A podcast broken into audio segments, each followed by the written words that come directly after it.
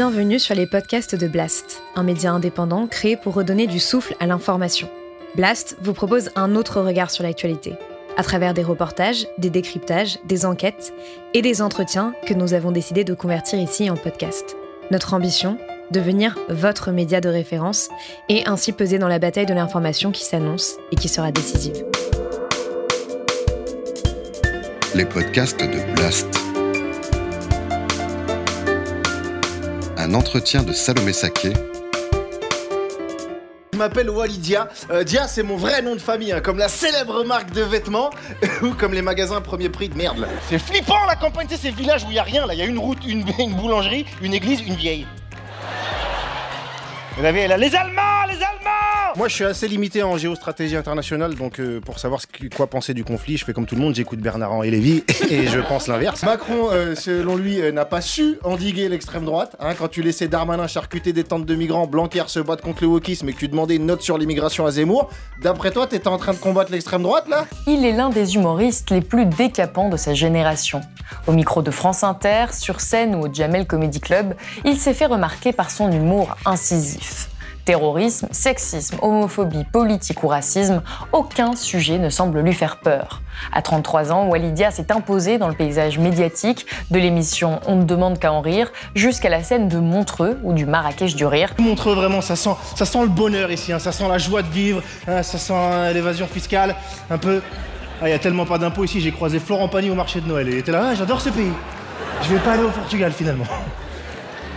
J'ai crié contrôle fiscal, il s'est jeté dans le lac. Avec lui, dans cette nouvelle émission, on va se poser cette question désormais récurrente dans cette série à quoi sert l'humour politique?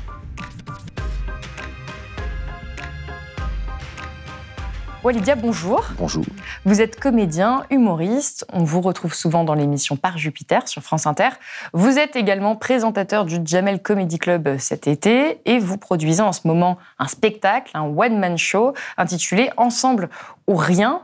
Alors pour ceux qui peut-être nous regardent et, et ne vous connaissent pas, j'aimerais qu'on revienne un peu sur votre parcours.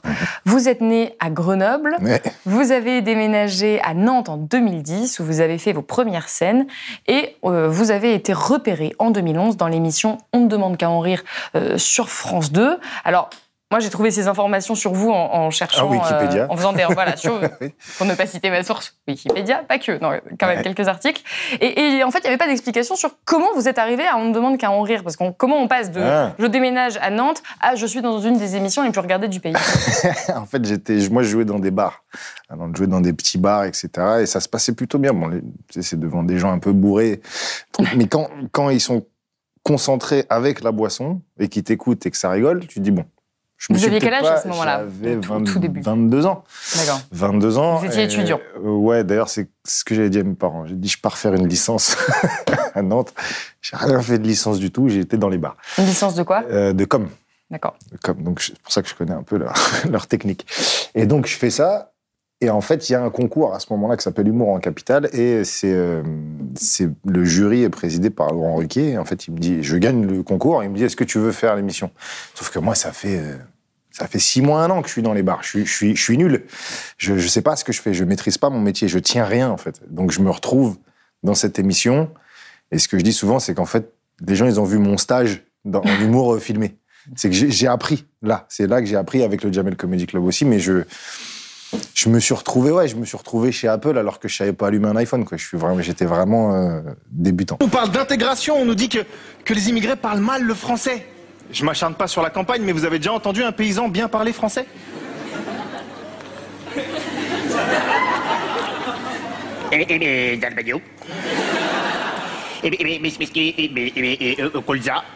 Eh, vache, eh, mouton, mignon, mouton, mignon, mouton. Et, et, et, et, et j'ai perdu mon cochon. J'ai perdu mon cochon, Dédé. Il s'appelle Dédé. Il est où Dédé? Vous dites que vous maîtrisez pas, on a l'impression que vous maîtrisez plutôt euh, quand, de l'extérieur pour quelqu'un qui n'est pas humoriste. Franchement, bah, ça dépend parce que et ça tu peux. Alors je te, je te dis tu parce que moi le, le vouvoiement. on Ok, sait- on passe au Je vous dis la vérité, je, je l'ai tutoyé avant. Ça, ça Ok, va, ça on va passer au tutoiement. Euh, le problème, c'est que tous les humoristes qui se regardent avec du recul, on a l'impression qu'on était horrible parce qu'on voit, on voit toutes nos ficelles, on sait, euh, on, on- on sait quels réflexes on avait à l'époque, Mm. qui n'étaient pas les bons, etc. Donc, euh, c'est très dur pour un humoriste de se regarder dans le passé. On a envie d'oublier. Et en fait, ce qui est bien, c'est que souvent, les gens, quand ils les voient pour la première fois, ils voient pas ce qu'on voit nous. Alors que j'ai fait des trucs, c'est terrible. c'est terrible. Et euh, du coup, je dis tu, moi, ça me fait bizarre de dire tu. Euh, dans ces sketchs, déjà, euh, que j'ai tous regardés avant de préparer cette émission. Euh, Il y a plusieurs sujets qui sont quand même politiques, Hum. Euh, comme la vie dans les HLM, les dictatures en Afrique, Hum. ou encore le terrorisme. Moi, j'ai une formation dans le bâtiment.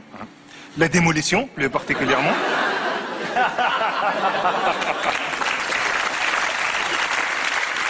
Pardon, pardon.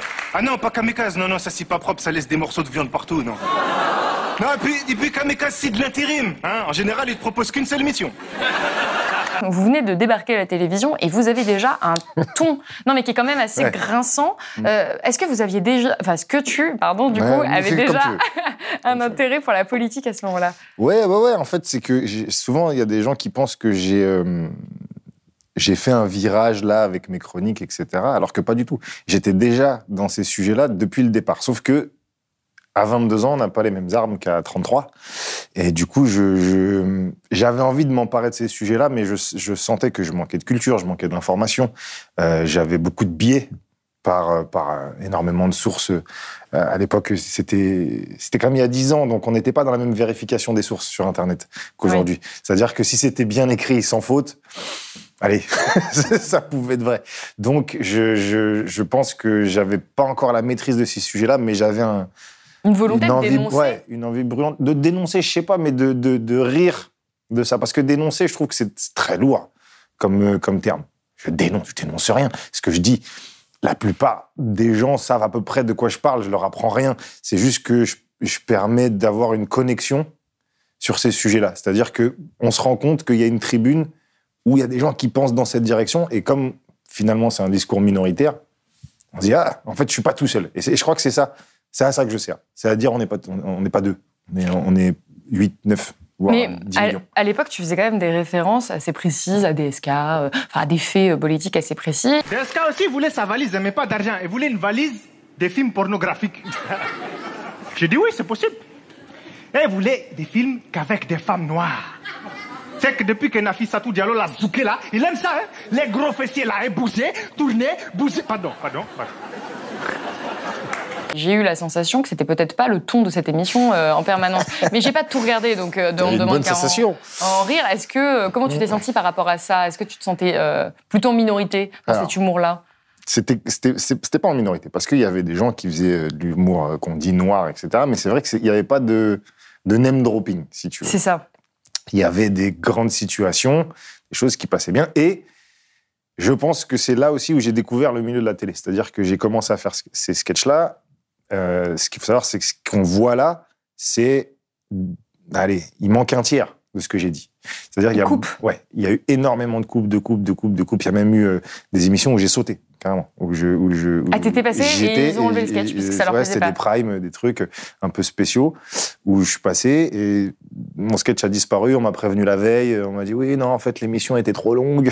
ok. Donc Ah ouais. c'est là que j'ai compris. Ok, si je veux survivre un peu dans ce métier, il va peut-être falloir y aller plus tranquille parce que j'ai pas la légitimité, j'ai pas encore le public qui me suit. Donc quand il y a ça, tu, es tributaire du final cut, du producteur, du diffuseur, etc. Et bah, comme tout le monde, j'avais envie de manger. Donc je me suis dit, bah, peut-être que, tu te la racontes, en fait. Peut-être que tout ça, c'est, c'est, pas, à ta portée. Donc, euh, voilà, ça m'a un peu éloigné de ces sujets-là pendant un temps. Et puis, dès que j'ai voilà, repris la confiance du public, je me suis dit, j'y, retourne.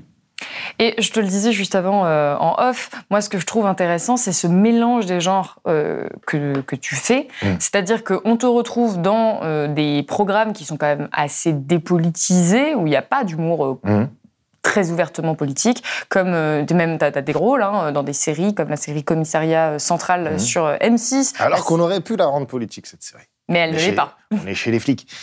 Mais le truc, c'est encore une fois, moi j'ai amené des textes, j'ai amené des choses pour cette série. Ça a été balayé tout de suite. Parce que justement, je voulais amener. Je, je dis, on est, on est dans un commissariat, il n'y a pas plus social que ça. Mais c'était pas le but. C'était pas le but de la série. Et c'est plein de choses voilà, que j'ai appris. J'ai appris en faisant. Et à côté de ça, tu continues à produire euh, des, des spectacles. En 2020, tu as rejoint France Inter pour une chronique hebdomadaire. Le moins Ouais. qu'on puisse dire, c'est quand même que ça détonne.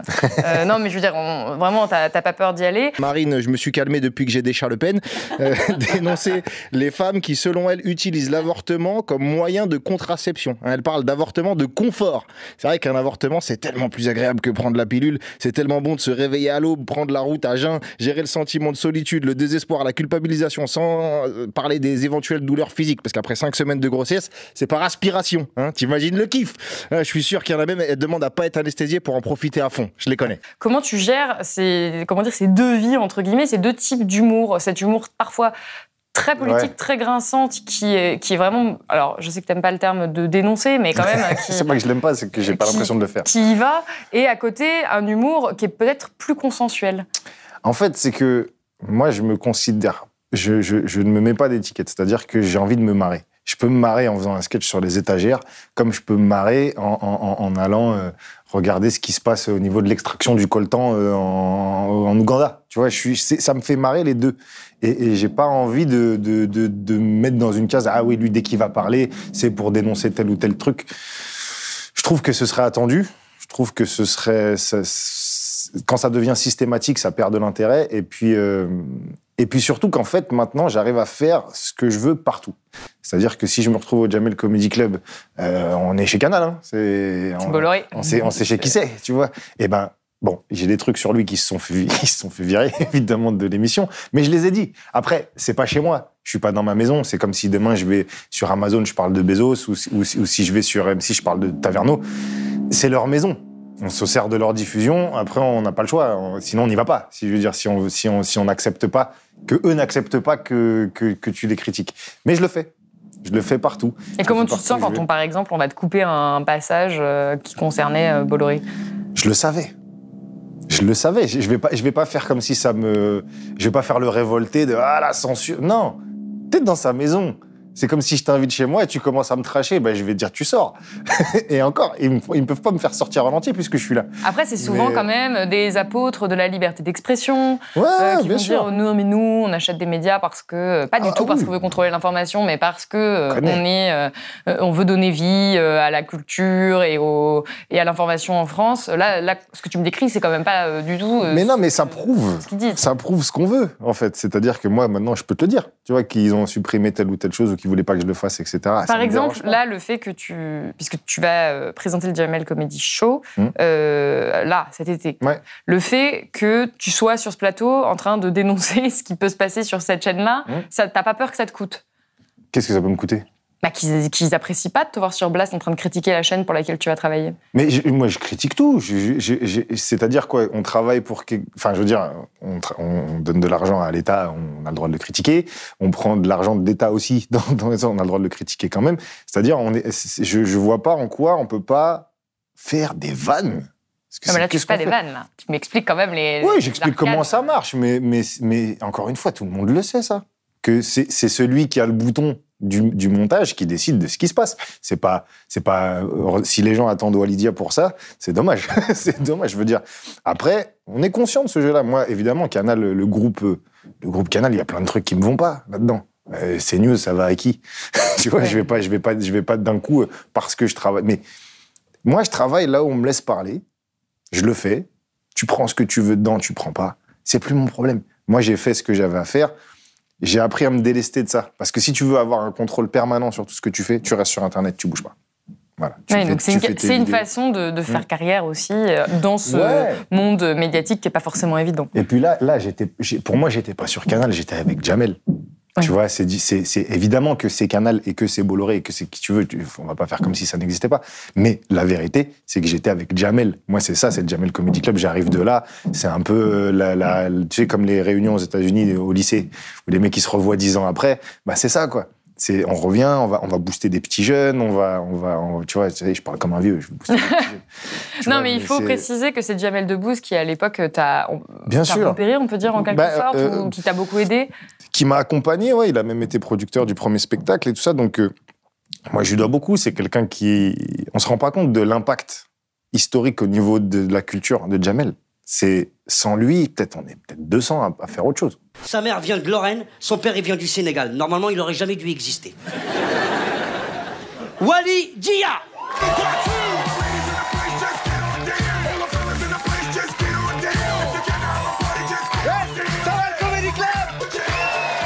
Donc moi, j'ai cette reconnaissance du ventre-là. Quelqu'un qui m'a aidé à un moment, tac, coup de fil, j'ai besoin. de- Allez, on y va, tu vois, on va, on va s'amuser. C'est ça qu'on oublie dans notre métier, surtout dès des sujets difficiles. On est des blaguistes.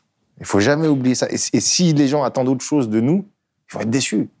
C'est s'il y a la révolution demain, c'est pas moi qui vais mettre des coups de tête dans les casques des flics. hein. C'est des gens qui ont plus de motivation que moi.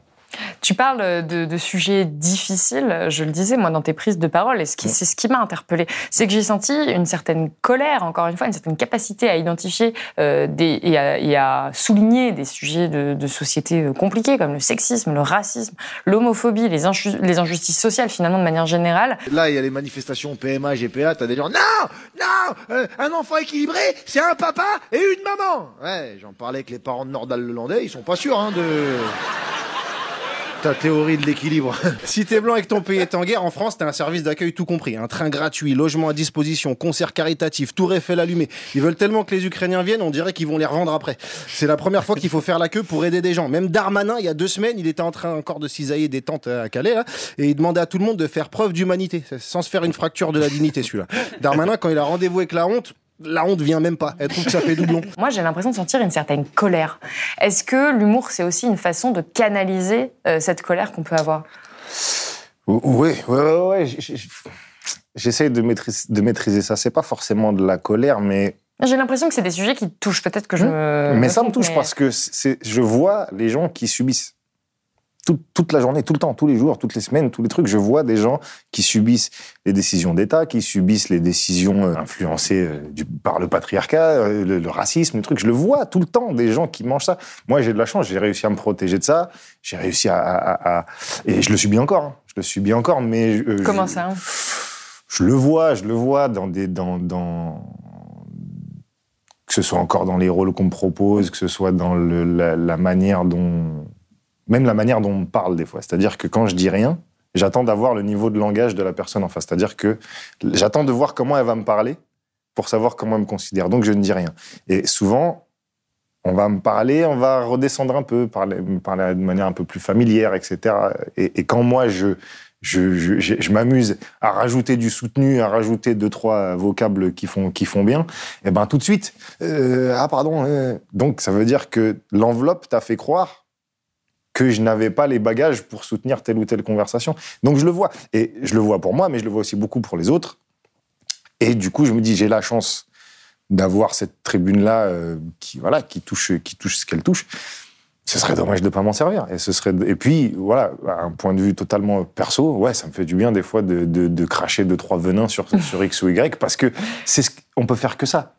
Je veux dire, euh, euh, taper sur Balkany, oui, on, a tous envie de le faire. On le fait parce que ça fait du bien, mais en vrai, demain il a mal au dos, il sort. Tu vois, c'est ça le vrai problème. C'est qu'on est impuissant et je, je, je me ris de cette impuissance-là en, voilà, en balançant des mots qui malheureusement changeront pas grand-chose. J'ai même pas eu le temps de soutenir le personnel médical qui affrontait la mort avec des sacs poubelles, que c'était déjà Balkany qui prenait toute la place. Hein, et qui de mieux que lui pour prouver que notre système de santé va très bien Alors, En quelques semaines, il est passé de mourant à moonwalk, c'était magnifique. Grâce à un miraculeux vaccin qui immunise contre la prison, c'est le Sarkozyl. hein. Euh, Alors attention, ça diminue tes défenses immunitaires face à Mediapart, par contre. hein, faut pas- Alors sa petite danse a fait le tour des réseaux avec le hashtag petit doigt dans l'arrêt du juge challenge. Ah, tu parles de, de Patrick Balkany, euh, encore une fois dans tes chroniques que j'ai que j'ai beaucoup écoutées. Tu abordes les faits avec une précision qui est parfois presque journalistique. C'est évidemment pas du tout journalistique dans la forme. C'est non, mais c'est une chronique d'humour, c'est une chronique incisive. Mais par contre, dans le fond, plusieurs chroniques sont vraiment étayées avec des chiffres, avec euh, enfin qui réexpliquent des mécanismes politiques qui sont parfois des choses que même les journalistes ne font pas euh, sur France Inter. Comment tu fais pour t'informer, pour apporter autant de autant de précision dans tes chroniques? Ben, je regarde tes articles. Non, mais c'est vrai. Meilleur passage de Non, cette émission. C'est vrai, mais tu vois, il y a des gens comme toi, comme plein de. Tu vois, je, je regardais là le boulot de, de Fabrice Arfi, de- de- etc. C'est des gens. On sent que vous êtes dans cette recherche de vérité-là. Euh, vous vous êtes pas encore. On, on sent pas une idéologie euh, prédominante dans ce que vous dites. Évidemment qu'il y en a une, on en a tous une. Mais Subjectif. je, voilà, je, je, je- la neutralité n'existe pas. Mais tu peux sentir l'objectif d'un journaliste euh, au bout de voilà de trois quatre articles que tu as lus de lui, tu commences à comprendre où il va. Et j'ai ma petite sélection de gens où voilà où je regarde ce qu'ils font, je, je m'inspire énormément du travail des journalistes parce qu'ils ont fait le, ils ont fait le plus gros. Ils sont allés chercher les infos, ils ont croisé les sources. Ils ont moi après j'ai juste à croiser deux trois articles pour voir si c'est exactement le, le- le même propos. euh, euh, là, si ça n'a pas changé à travers les années, mais c'est rapide. Je veux dire, c'est de la veille rapide. Le, le gros travail journalistique, c'est pas moi qui le fais. Moi, je transforme ce qu'ils ont trouvé en vanne.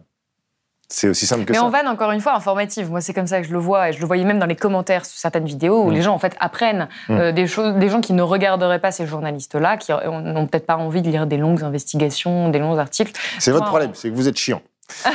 Ok. C'est juste ça. Changez ça, vous allez voir, ça va faire du clic. Non, mais c'est évidemment que c'est faux. C'est très intéressant, mais voilà, c'est que parfois, je pense que c'est juste la forme qui, Mm. qui, qui est plus accessible à plein de gens. euh, et ne serait-ce que, voilà, euh, France Inter, il y a même des gens qui me disent j'écoutais pas France Inter.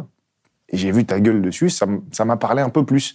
Parce que il y a même ce truc, de, on ne s'autorise pas, parfois, à, à- à- à accéder à des médias, à, profiter de- de- d'une certaine information, etc. Parce qu'on a l'impression qu'on n'y comprendra rien. Et c'est pas vrai, c'est pas vrai. Et, si je peux donner cette impression que c'est plus accessible, tant mieux. Tant mieux. Et alors, euh, tout à l'heure, j'écoutais une de tes chroniques où tu parlais avec euh, Guillaume Meurice et tu lui reprochais, entre guillemets, euh, évidemment sur le ton de, de la rigolade, d'avoir euh, blagué sur le Rassemblement national qui serait une réunion non mixte parce que ce sont que euh, des Que des personnes Blancs, ouais. euh, blanches. Ouais. Et, en et toi, tu soulignais le fait que c'était la même chose en Mm. réalité à, France, Inter. Eh oui. Meurice, il a voulu faire le malin avec eux en tweetant une photo du groupe RN à l'Assemblée en le qualifiant des réunions non mixtes de blancs. hein. Donc évidemment, les gens lui ont répondu en montrant un trombinoscope de France Inter. hein. Bah, plus blanc que ça, c'est un rail de coke non coupé. Donc euh, ça fait deux ans ici que je vous dis qu'en termes de colorimétrie, la seule chose qui vous différencie de génération identitaire, c'est le logo, mais personne m'écoute. Sauf à part Jupiter. si vous Sauf par Jupiter, Eh c'est ouais, vrai. mais- Est-ce que toi, tu as l'impression d'être euh, euh, en minorité dans ce- sur ce service public Alors déjà, il y a deux choses. Il y a France Inter et par Jupiter. C'est deux même. choses très, très, très D'ailleurs. Charline Vanhoenacker le souligne. Ouais, ouais, voilà, tu vois, elle, Elle le dit. dit attends, pas Mais elle a raison. Jupiter. Elle a raison parce que je les ai assez attaqués là-dessus. Et, euh, et, et, et c'est une émission où on va dire la diversité est Beaucoup plus importante. Ouais, voilà, elle est présente. Elle est présente, que ce soit dans les invités ou dans les chroniqueurs, etc. Il y a, il y a un brassage social, un brassage ethnique, un brassage. il- est là. Ce serait mentir de dire qu'il n'est pas là. Par contre, sur l'ensemble France Inter, c'est comme tout. Quand tu vois les photos de rédac, tu, tu t'es, t'es mort de rire. Donc, ce que je disais à Meurice, c'est pas pour lui, parce que de toute façon, Meurice, on se taille euh, dans, dans des chroniques interposées, c'est Oui, normal. c'est non, de bonne une guerre. blague. C'est juste que moi, ce que j'aime pas, c'est cette hypocrisie-là. C'est de dire, euh, regardez, ils sont que entre blancs. Oui, mais vous aussi. C'est pas parce que vous passez de temps en temps de l'afrobeat que ça y est, euh, c'est c'est- c'est- c'est devenu euh, black friendly ou, ou, ou arabe friendly. Et, et, et- et c'est- c'est c'est- c'est fatigant. C'est fatigant. Et surtout, moi, ce que je leur ai dit dès le début, c'est je veux, je serai jamais votre caution. Euh, la caution de c'est c'est bon, donc on c'est une a. question que tu te poses. C'est une question à laquelle tu as réfléchi. Ouais. Euh, pourquoi? Parce que parce que je, suis comme je suis au contact des gens, je vois ce qu'ils ressentent quand ils quand ils quand ils, ils voient une photo de rédac ou une photo de truc. Où on, on a l'impression que c'est un monde où où si t'es pas exceptionnel, tu rentres pas. C'est que y a, y a- tu vois c'est malheureusement alors, je me considère pas comme exceptionnel, mais je fais quelque chose d'exceptionnel. Je dis je dis pas que ce que je fais c'est c'est Oui, génial oui. et machin, c'est que c'est hors cadre de ce qui aurait été normalement prévu pour un mec comme moi. Et, et le truc, c'est que cette inaccessibilité-là, si une fois que tu es à l'intérieur, tu la dénonces pas, bah, tu as juste fermé la porte en rentrant, en fait. Et et, j'ai pas envie d'être ça. J'ai pas envie d'être ce mec qui, quand moi j'ai ma petite place, il fait chaud, euh, il y, a, il y a des verres d'eau, il y a du café, je clique. Non, non, mais tout va bien. On est bien. Euh, Non, c'est pas vrai. C'est pas vrai. Et, euh, et, et le petit coup que je fais à France Inter, c'est la bannière YouTube. Je leur dis à chaque fois, regardez bien la bannière YouTube et venez me dire après diversité, etc. C'est tout. Tu l'as dit toi-même, moi je me base sur des faits. J'ai mes idées, j'ai ma façon de voir les choses, j'extrapole, j'exagère, etc. Mais le fait, il est toujours là. C'est ce qui me protège aussi. ce que sinon, avec ce que je dis, je peux comprendre qu'il y en ait qui a envie de m'insulter. Mais je le disais, ce qui m'a interpellé, c'est quand même ce ton euh, incisif, cette faculté que tu peux avoir à dénoncer les médias, des choses qui se passent dans les médias pour lesquels tu travailles. Mmh. Euh, dans un autre genre, je travaille pour des médias. Je sais très bien qu'il est compliqué de critiquer le média dans lequel euh, on travaille euh, publiquement. C'est quand même une forme de prise de risque. Et tu disais dans une interview à Télé Loisirs il y a pas longtemps, il y a certains médias et chaînes télé où je n'ai plus vraiment le droit d'aller. C'est pas ça, ils ont Ça a mal, été ils ont sorti mal de repris. contexte ouais, ils ont mal repris la. Non, c'est que il y a des endroits, je sens que ça bataille pas pour que j'y sois. C'est pas la même chose que plus avoir le droit Voilà, il y, a- aucun endroit où je suis euh, blacklisté ou quoi que ce soit. J'ai- même jamais ressenti ça, c'est-à-dire qu'on me l'a jamais dit euh, directement. Non, Donc là, en fait, c'est possible de dire euh, Mais oui, mais les bien médias sûr pour que lesquels oui. on travaille. Et pourquoi il n'y a pas plus de personnes qui le font? C'était Guy Bedos qui disait, euh, je croirais en la liberté de la presse quand un journaliste pourra critiquer son journal dans son journal. Moi, je suis resté très sur cette phrase-là, parce que déjà, j'adore Guy Bedos, et, et je, suis persuadé qu'on peut le faire. C'est que le problème du pouvoir en face, c'est qu'il se dit qu'on n'osera pas euh, euh, euh, transgresser des espèces de règles tacites qui sont là, de, là où, en gros, tu chies pas là où tu manges. hein, Excuse-moi pour la vulgarité, mais tu vois, c'est ce, genre de truc. Mais on n'est pas parfait. Je suis pas parfait. Je me taille moi-même dans moi-même. Souvent, Mm. je le dis, euh, quand, quand- dans la dernière, je dis je fais une chronique révolutionnaire en attendant ma commande Deliveroo. Tu vois, c'est je, je suis pas révolutionnaire pour un sou, je suis pas plus subversif qu'un qu'un discours de Miss France. Moi, je dis la guerre, c'est pas bien, la violence, c'est mal, le racisme arrêté, le sexisme, stop. C'est pas, tu vois, je- j'enfonce des portes ouvertes. Mais le problème de ces portes ouvertes, c'est que c'est le discours minoritaire aujourd'hui. Donc, T'as finalement, senti c'est un glissement? Ouais. Parce que Ouais. c'est, tu fais une, une grosse critique des médias quand même dans l'ensemble. Mm. Euh, toi, tu dis que ces discours sont devenus minoritaires et qu'ils Mm. ne l'étaient pas avant? Bah, avant, dire euh, le racisme, c'est pas bien, ça provoquait rien. Parce que, on le- oui, on sait que c'est pas bien. Et puis, euh, et, et puis oui, enfin, c'était admis. Aujourd'hui, tu vas dire le racisme, c'est pas bien. On va dire quoi? Islamo-gauchiste, wokiste, patati, patat- patatiste, patatatatiste. Et tu vois, c'est-à-dire que même dire quelque chose, dire euh, franchement les viols, venez on arrête les viols. Quoi?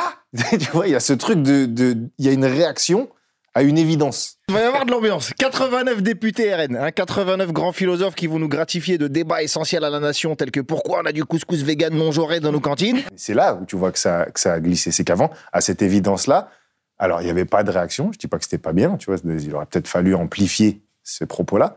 Mais aujourd'hui, tu peux, tu peux te couper la main et dire euh, j'ai mal.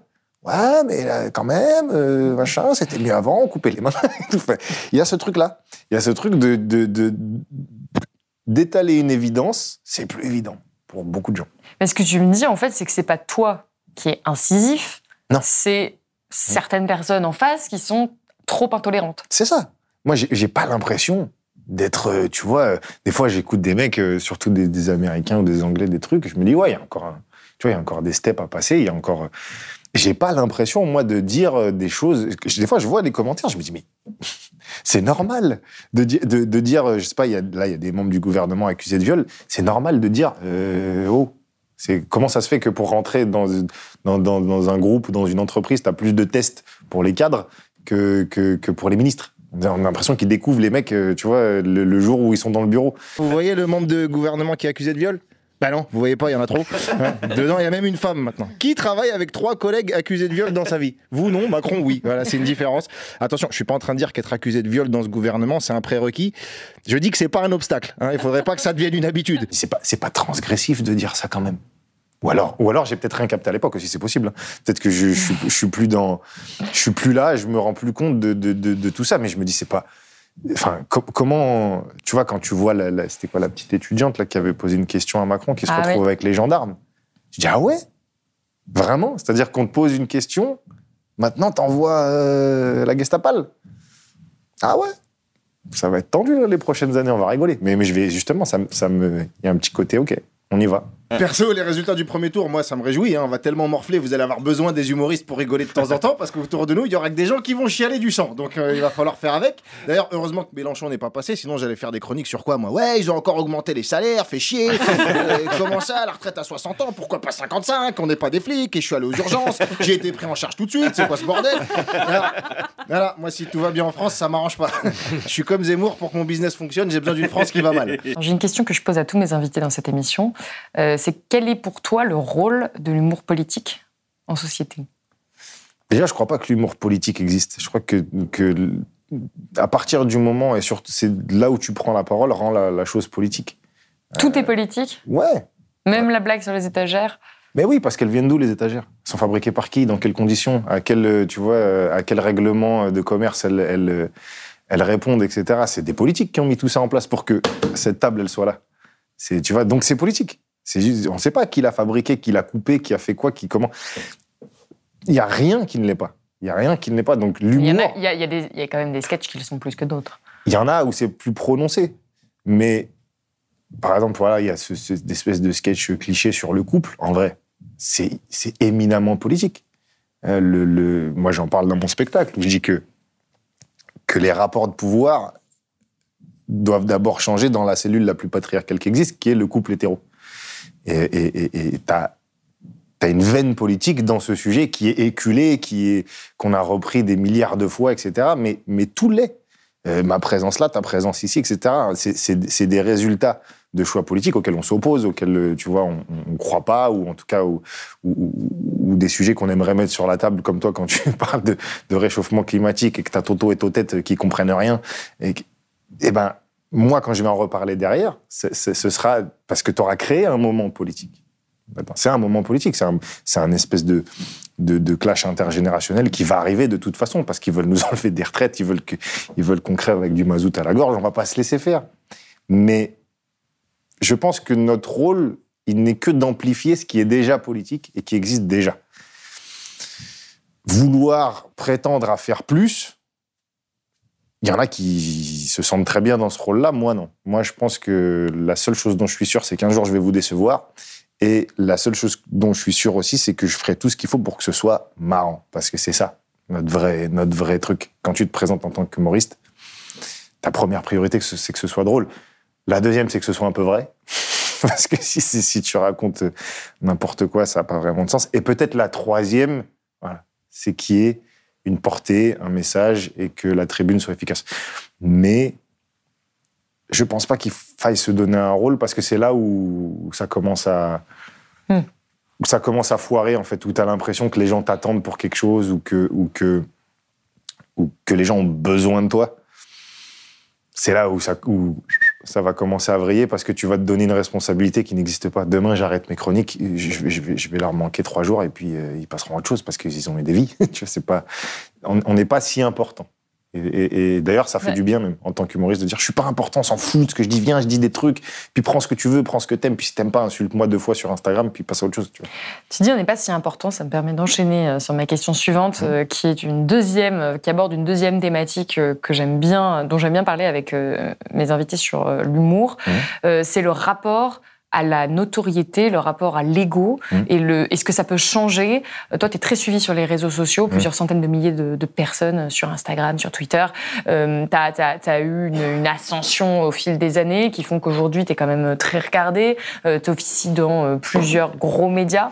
Est-ce que ça a changé ton rapport euh, au public, euh, aux personnes que tu côtoies, Mhm. euh, à tes blagues Est-ce que tes blagues se sont transformées? Est-ce que peut-être tu vois moins ou plus de choses ou les choses différemment avec cette, cette notoriété-là? En fait, j'ai la chance déjà que c'était très progressif. C'est-à-dire que j'ai pas eu un énorme buzz à un moment qui fait que ta vie bascule et que d'un coup, tu as 50 personnes par jour qui te demandent des photos. Ça n'a jamais été ça. Ça a été très, très progressif. Donc, j'ai pu m'habituer petit à petit au fait que, oui, aujourd'hui, tu vas sortir dans la rue et il y a des gens, ils vont déjà te connaître et, et- et- et- et- et avoir l'impression d'avoir partagé un petit bout de vie avec toi. Donc, peut-être se permettre des choses, etc. Mais bon, déjà, j'ai un peu de chance, je, suis- tu sais, je, suis un, je suis un grand garçon, je machin, donc c'est pas la même chose que si, tu vois, je pense, euh, tu vois, aux actrices, aux chanteuses, Mm. où c'est où c'est déjà un autre contexte. Moi, déjà, il y a, il y, a, il y, a, il y a une familiarité, mais cool, que j'aime bien. C'est en fait, ça me permet de, ouais, de rentrer dans une pièce et, et, et, et j'ai la chance que ce que je fais soit apprécié. Donc du coup, en fait, ça met une bonne vibe là où je vais. Donc ça, me- c'est top en fait. Moi, ça me. Mais est-ce que ça crée pas un problème euh, de de- d'ego en fait? J'en parle parce Oui, que quand même, oui, oui. dans le milieu dans lequel euh, Mm. on est, pour Mm. avoir euh, quand même interviewé plusieurs personnes qui ont une certaine notoriété, on sent que pour certains, ça pose un problème et que c'est ça change Oui. le, le rapport qu'on a à soi-même, le rapport qu'on a aux autres. Bah, Comment est-ce que toi ouais. tu gères ça Je pense que ça dépend de ce que tu soignes avec ce métier, en fait. C'est que quand on fait ce métier, c'est qu'on a besoin de quelque chose. Amour, reconnaissance, argent, euh, j'en sais rien. hein. C'est chacun son truc. Et moi, par exemple, je sais que comble- j'ai comblé beaucoup un besoin de reconnaissance de ce que je faisais. C'est-à-dire, j'avais besoin que, que je fasse des trucs, on me dise c'est cool. Et puis, j'ai arrêté d'avoir ce besoin de validation-là, mais c'est ce que je soignais au départ. Et si, par exemple, euh, ce que tu soignes, c'est un manque d'amour, tu vas être très sensible à la, à la moindre variation de ton public ou, de, ou, enfin, ou des gens qui te suivent, et ça va te rendre malade, et si ça te rend malade, ça te rend faible, et quand t'es faible, t'es méchant.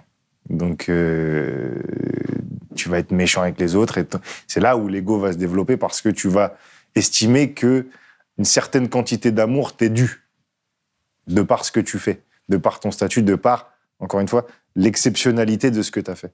Mais si tu soignes autre chose euh, et que c'est pas trop profond, en général, tu t'en sors. C'est vraiment la blessure de base qui fait que tu t'es retrouvé dans ce métier qui va déterminer ton ego. Ah, On se pense. retrouve pas dans ce métier si on n'a pas un problème à la base? Euh, c'est pas un problème. C'est pas un problème. C'est une, une- une blessure. C'est pas forcément un problème. C'est euh, une conséquence d'une- vie.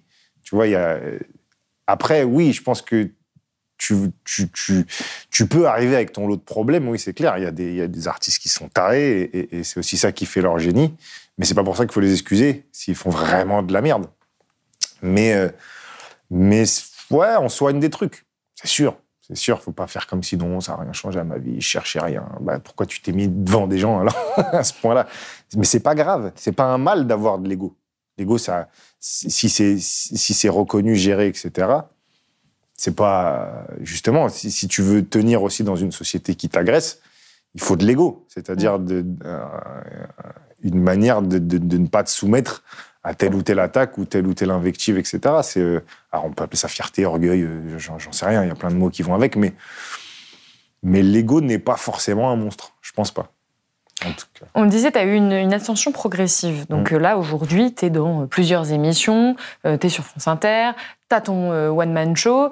Qu'est-ce que tu voudrais de plus? Est-ce que tu as des projets Oui. euh, que tu voudrais réaliser ou qui sont peut-être déjà prévus? Bah, je suis en train là de, de développer des projets euh, fiction où c'est un peu l'étape d'après quoi, de, de, de, de mettre en lumière toutes ces idées-là, mais à travers une histoire, à travers des personnages. Toujours dans le etc. comique? Ouais, ouais, mais pas que. Pas que. Je pense que aujourd'hui, euh, je me suis accordé le droit de, de vraiment montrer une palette de choses. Euh, Tu te verrais jouer du dramatique, par exemple Ouais, je l'ai déjà fait. Je- bah, justement, dans, dans Osmosis, là, il y a des projets qui vont sortir là que j'ai fait qui sont pas. euh, Alors, il y a de la comédie, mais c'est des rôles très négatifs. C'est-à-dire que c'est des- justement c'est tout l'inverse de ce que je défends, euh, de ce que je défends sur scène ou dans les chroniques, parce que j'aime ça aussi, de de, de, de devenir l'enfoiré que je dénonce. Pour, pour, pour mieux l'attaquer, en fait, parce que quand on devient lui, on, on dévoile toutes ses faiblesses, etc. Donc, euh, donc, euh, donc voilà, donc, tu vois, j'ai dit dénonce en plus. Je- j'osais pas le- relever. dénonce, mais parce que j'allais dire, euh, j'allais dire un mot euh, vulgaire. C'est dénonce qui est. Est-ce qu'il y a un projet euh, que tu n'aurais pas annoncé publiquement et que tu pourrais annoncer là en exclusivité sur le plateau de Euh, Best ben non, parce qu'en fait, il y en a un super, mais qui n'est pas signé. Donc si je commence à parler puis que ça ne signe pas, Mm. Euh, on va dire que je suis un mytho. Et je m'en fous, mais, tu vois, c'est pas l'idée. Mais en tout cas, non, il y, a des- il y a des. Là, je sais en tout cas que moi, je prépare je- quelque chose que je vais produire tout seul. Donc, comme ça, moi, j'aurais- qui s'appelle Cash. Et, euh, et c'est. C'est quoi Comme son nom l'indique. C'est quoi exactement C'est cash. C'est deux mecs qui travaillent euh, dans un magasin de cash affairs. Tous ces magasins où on vient revendre, troquer des trucs. Ils ont des choses à dire. Parce qu'ils s'emmerdent beaucoup. On va terminer sur ces mots. Euh, merci beaucoup, Walid Euh, d'avoir merci été de m'avoir reçu. C'est la fin de cette émission. Salut tout le monde. Si vous avez aimé ce podcast, s'il vous a été utile, n'oubliez pas de nous mettre des étoiles ou de le partager autour de vous sur vos réseaux sociaux. Blast est un média indépendant, et si tous nos contenus sont en accès libre, c'est grâce au soutien financier de nos blasters et abonnés. Pour nous soutenir, faites un nom unique ou mensuel et rendez-vous sur blast-info.fr. Blast, c'est aussi une web télé disponible sur YouTube et Peertube et présente sur tous les réseaux sociaux. Alors suivez-nous et pour ne rien rater de nos contenus, abonnez-vous sur notre chaîne YouTube.